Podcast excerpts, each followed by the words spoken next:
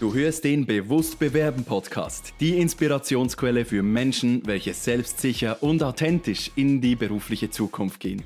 Mein Name ist Dimitri Latt und ich freue mich darauf, mit dir gemeinsam durch neue Perspektiven, innovative Ansätze und klare Anleitungen das Bewusstsein zu schaffen, damit du deine Zukunft selbst in die Hand nehmen kannst.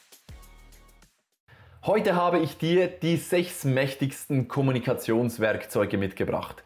Sechs wunderbare Werkzeuge, um nicht nur deinen Bewerbungsprozess zu verbessern, sondern auch die Kommunikation in deiner Beziehung, in der Beziehung zu deinen Kindern oder aber auch mit deinem Vorgesetzten, wenn es dann um die nächste Lohnverhandlung geht. Diese sechs Werkzeuge ermöglichen dir, dass du dein Gegenüber besser verstehen kannst und dementsprechend auch auf die Bedürfnisse des Gegenüber eingehen kannst.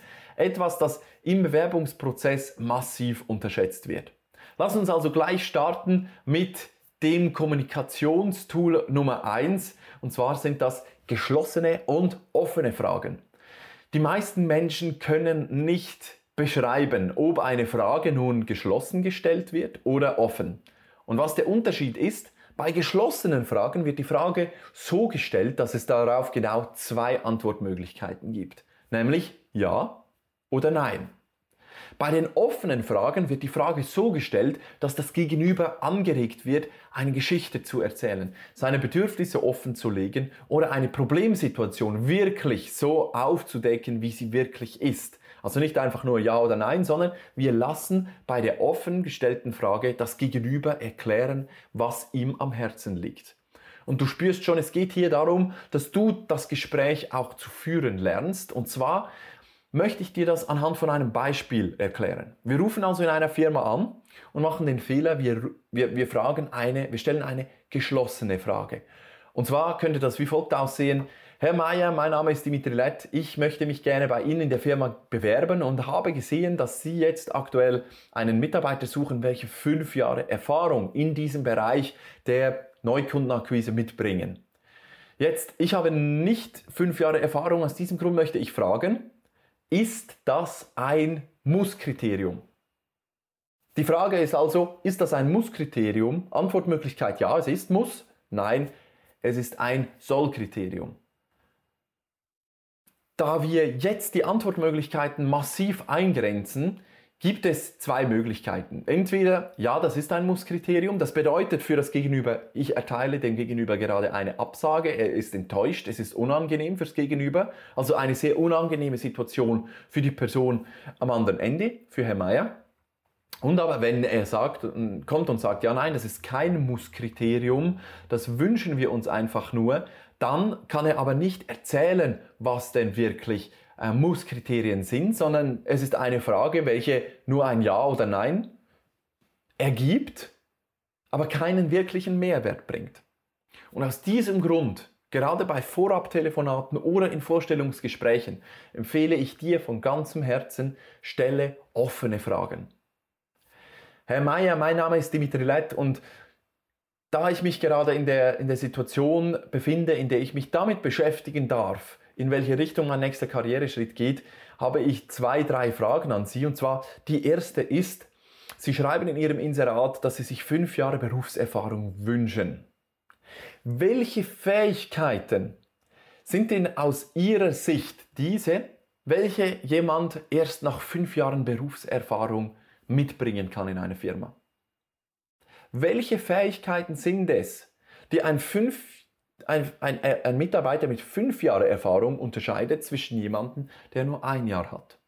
Und jetzt kommt Herr Meier und erzählt, ja, also wir haben da schon Mitarbeiter, welche zehn Jahre im Unternehmen sind und es ist diese Sattelfestigkeit in den Verhandlungen, es ist die Standfestigkeit, wenn ein Kunde reinkommt und man ist gerade noch sein, äh, sein Croissant fertig und da irgendwie, ähm, ja, sage ich jetzt mal, schlagfertig zu sein. Es ist diese Schlagfertigkeit, die wir uns wünschen und deswegen haben wir fünf Jahre geschrieben.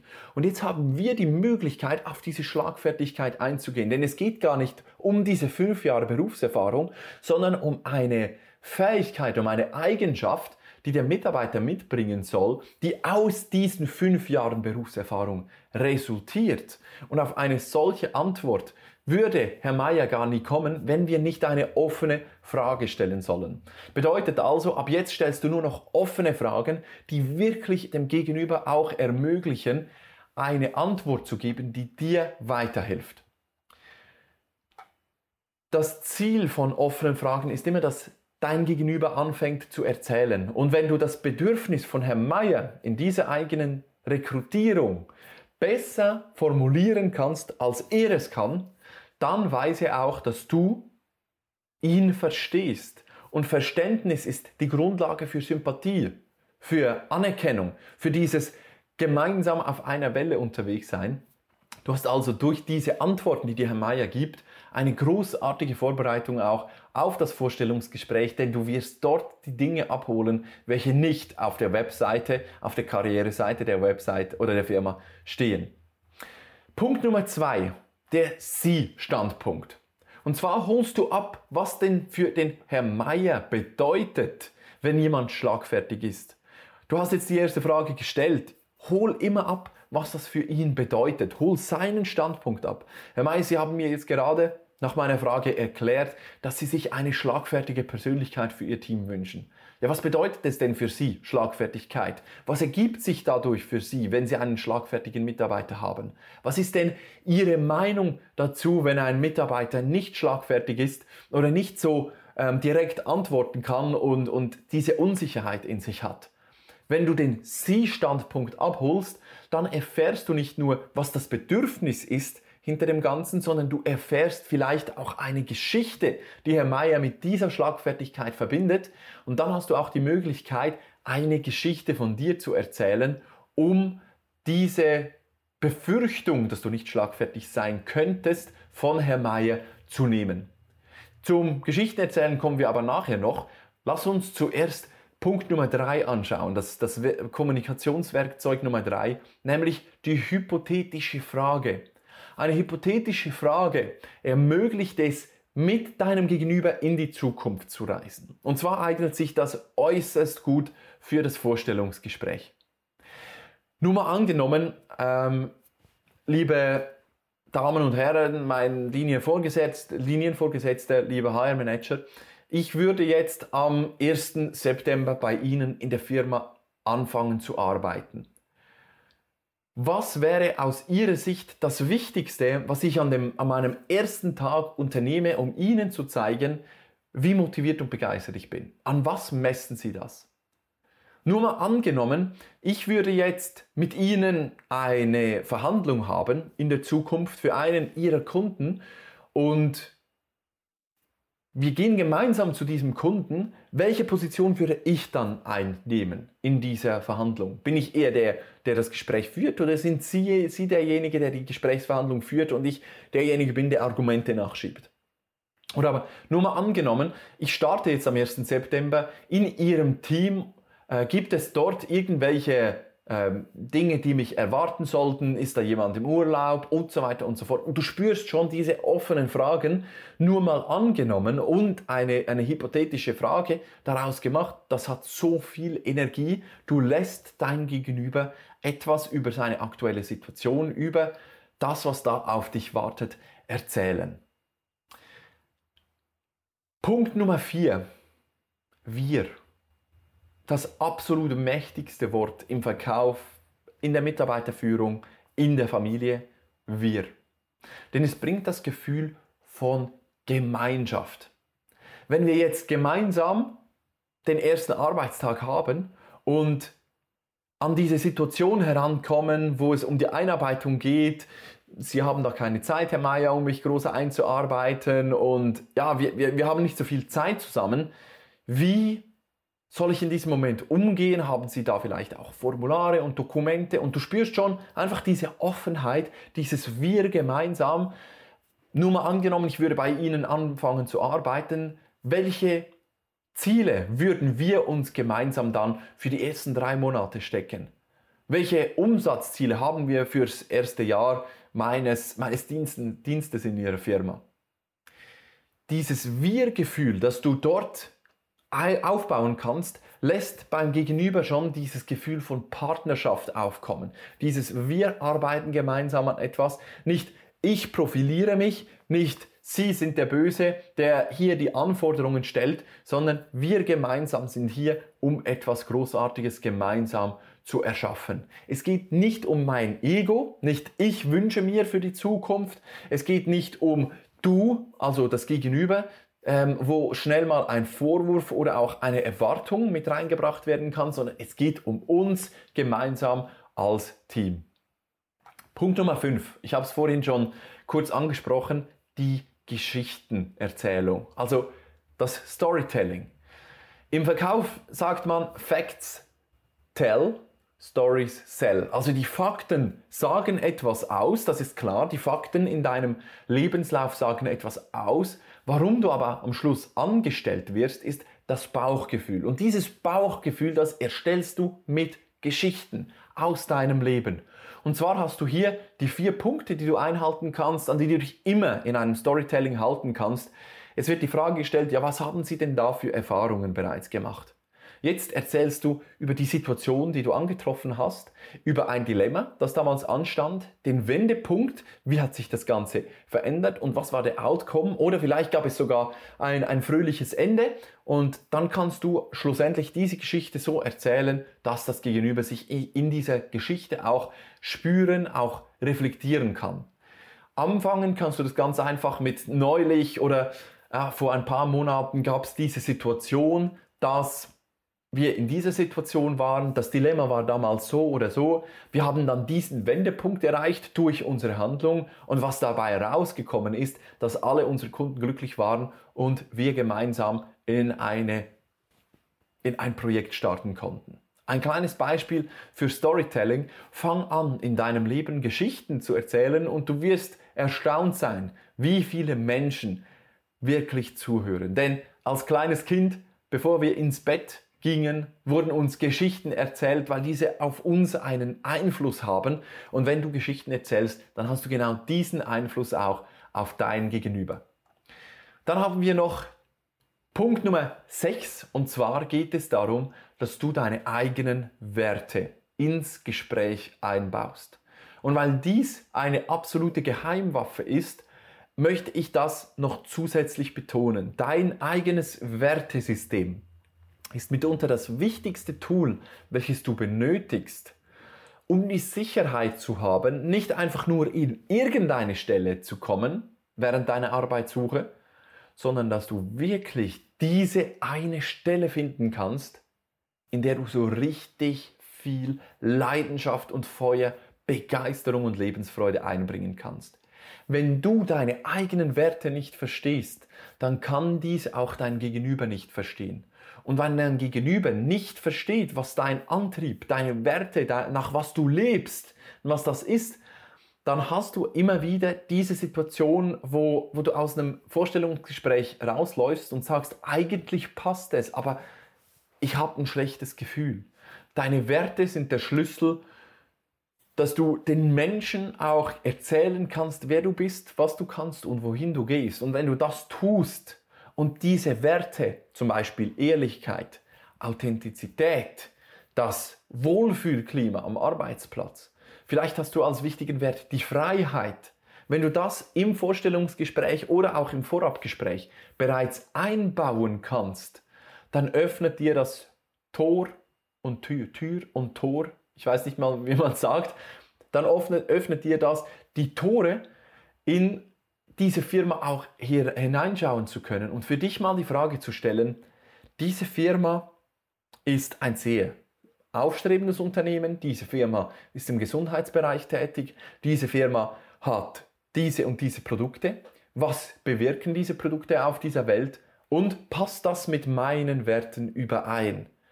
Gesundheitsbranche. Ich habe Gesundheit als wichtigen Wert. Ich habe die Menschenliebe als wichtigen Wert. Ich habe die Ehrlichkeit und Offenheit als wichtigen Wert. Ist diese Firma ehrlich und offen? Oder gab es da vielleicht mal einen Skandal? Vielleicht vor fünf Jahren, als irgendwas passiert ist, als ein Produkt wieder zurückgezogen werden musste, weil man Mängel festgestellt hat, die vor dem Verkauf schon bekannt waren. Und jetzt kannst du für dich mal die Frage stellen, ja, wenn diese Firma bereits auf ihr, aufgrund ihrer Vergangenheit diese Werte so und so gelebt hat, hm, wie fühlt sich das für mich dann an, wenn so etwas wieder passiert? Schäme ich mich dann, in dieser Firma zu arbeiten? Und wenn das passiert, dann weißt du, dann bist du nicht in dieser Firma, in der du mit absoluter Sicherheit hinter dem stehen kannst, was die Firma macht. Deswegen dein Wertesystem kennen und im Gespräch auch immer wieder einbringen. Und weißt du, die meisten denken immer, ich muss diese Dinge bringen, damit ein Match passiert in einem Vorstellungsgespräch, damit es aufeinander passt, damit die verstehen, ich bin richtig für die und damit ich verstehe, die sind gut für mich, wir passen zusammen. Und wenn du dein Wertesystem einbringst, dann hast du eine große Gefahr. Wenn du nämlich in deinem Vorstellungsgespräch von Freiheit sprichst, der Vorgesetzte aber weiß, man muss täglich Überstunden machen, man hat keine Flexibilität in der Ferienauswahl, weil, ähm, weil wir zum Beispiel saisonal arbeiten, also Frühling, Sommer und Herbst gibt es keine Ferien. Da kann man höchstens mal ein verlängertes Wochenende nehmen, aber es gibt einfach keine Ferien in diesem Bereich. Wenn der Vorgesetzte das weiß und du sprichst davon, dass du die Welt entdecken möchtest, dass du den Sommer liebst, dass du diese Freiheit des Sommers auch genießen möchtest und daher Ferien willst im, im Sommer mit deiner Familie, was absolut verständlich ist, dann ergibt sich vielleicht auch die gefährliche Situation, dass dein Vorgesetzter herausfindet, ja, dann ist das nicht der richtige Mitarbeiter für dich. Es, du läufst die Gefahr, wenn du über deine Werte sprichst, über deine Bedürfnisse, dass du herausfindest, dass nicht die Firma ist, bei der du wirklich glücklich wirst. Und ich sage den Menschen immer wieder, das ist doch der schönste Fall, den du haben kannst. Denn klar, ich weiß, du bist auf Stellensuche. Ich weiß, du brauchst Arbeit. Und dennoch möchtest du doch nicht irgendeine Arbeit, sondern du möchtest diese Arbeit, die wirklich zu dir passt. Also steh auch dafür ein, was du in deinem Leben möchtest. Und als kleinen Abschluss möchte ich dir noch ein Bonuswerkzeug an die Hand geben.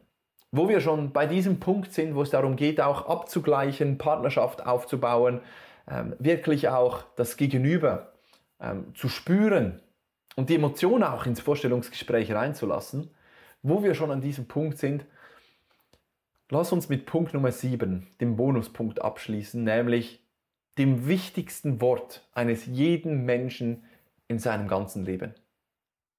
Es gibt nur ein Wort, das für jeden Menschen eine so hohe Relevanz hat, und zwar ist das der Name, der Vor- und der Nachname. Und auch wenn sich das für dich absurd anhört, dann gewöhne dir an, wenn du ein Gespräch eröffnest, nach dem Namen zu fragen, wenn du diesen nicht mehr weißt, oder aber direkt mit dem Namen ins Gespräch einzusteigen. Guten Tag, Pascal. Guten Tag, Andreas. Guten Tag, Annika. Guten Tag, Bertha. Wie geht es dir? Wie bist du bis jetzt in den Tag gekommen? Wenn du einfach nur abnimmst und sagst, ja, hallo, mein Name ist Dimitri Lett, guten Tag. Ja, genau das habe ich gemacht. Wenn du so in ein Gespräch startest, nutzt du dieses wichtige Werkzeug nicht. Du hast immer die Möglichkeit zu sagen, ja, hallo, ähm, Heidi, ich freue mich sehr, dass du mich anrufst.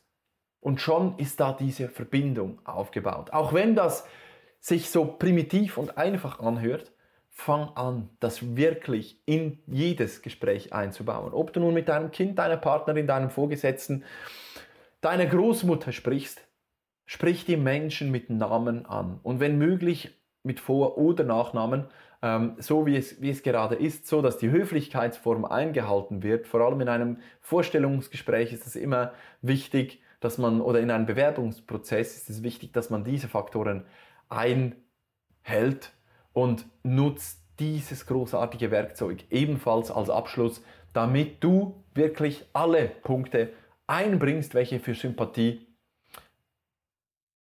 stehen können und welche die Sympathie aufbauen können. Wir haben also Punkt Nummer eins, die geschlossenen und die offenen Fragen. Stell immer offene Fragen, damit dein Gegenüber eine blumige Antwort geben kann. Punkt Nummer zwei, der Standpunkt. Ja, was bedeutet das für Sie? Verstehe ich das richtig, dass Sie dass ihnen das wichtig ist, weil XYZ. Also du bestätigst dich dadurch selbst. Punkt Nummer drei, die hypothetische Frage. Nur mal angenommen, wir würden gemeinsam dieses Projekt machen. Was wäre für Sie dann das Wichtigste? Wir. Punkt Nummer vier, das Wir gemeinsam.